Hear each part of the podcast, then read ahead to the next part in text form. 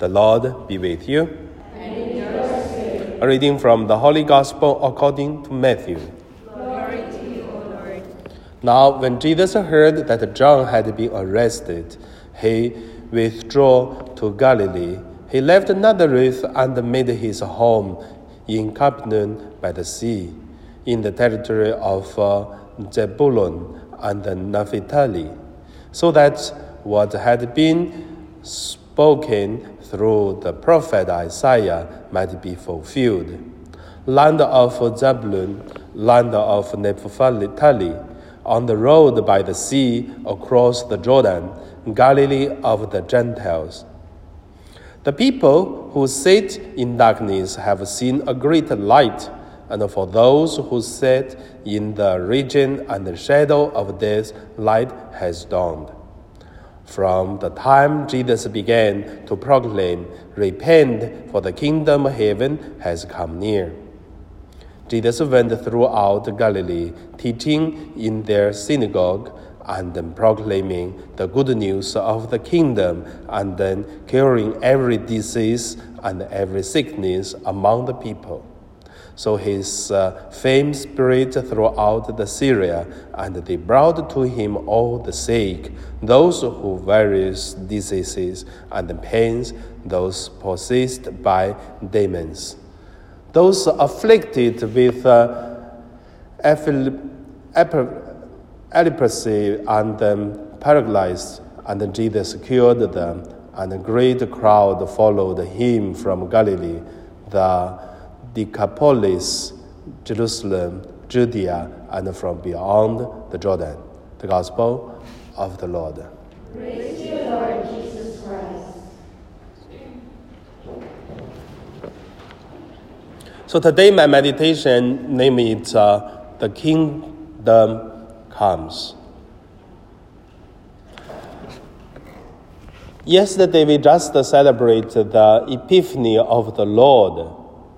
So the first point, let us look at uh, the meaning of the Epiphany and uh, the mission of Jesus.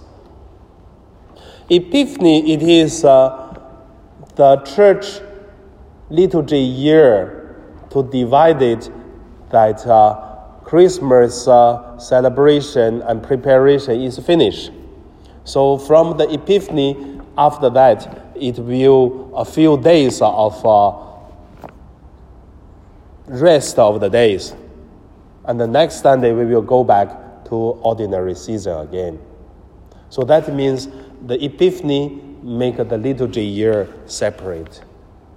But at the same time, the meaning or spirituality of the Epiphany, it is let Jesus be known by everyone. Because the incarnation God is not only a good news for Mary, for Joseph, for their family, but also for the Jews, for the Israel people. But also, the more meaningful is the incarnate uh, God, Jesus Christ, is not only limited uh, by the Israel people, but it should proclaim to the whole world. Everyone know become everyone's good news. That's why Epiphany have the three magi and come to worship Jesus. So that is the meaning of uh, Epiphany. For the mission of Jesus, it is the same. Today we read the gospel, we can see that Jesus healed all the diseases and also the people paralyzed or whatever the miracles, the the demons will drive out. So Jesus did a lot of miracles during his doing his mission, which his father gave to Jesus. Then that is his mission. But beyond this mission, there is a, a more meaningful thing is when Jesus uh, drive out the evil spirit, when Jesus healed the disease of the people, will people get sick again? Definitely yes. Because this time their sickness finished. Later on, they can be sick again. That is why a good news, if only have the time limited, is not really good news.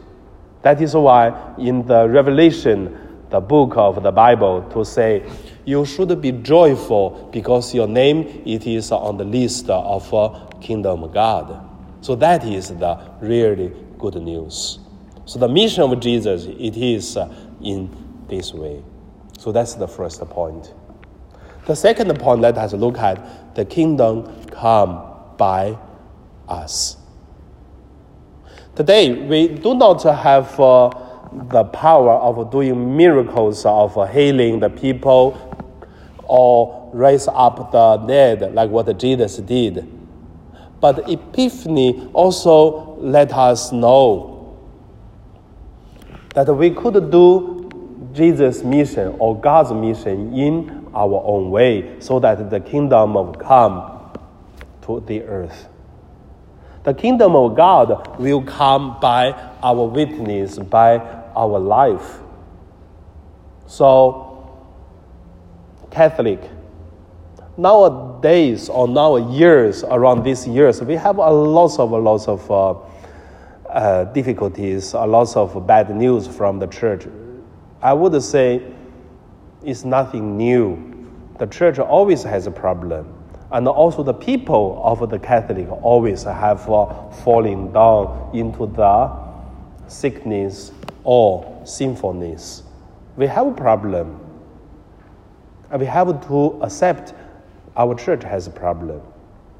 But also, we have to know one thing from the problems, we have to repent, and also we have to do the witness of God so that the people will say, Yes, Catholic it is good, at least is trying to be good.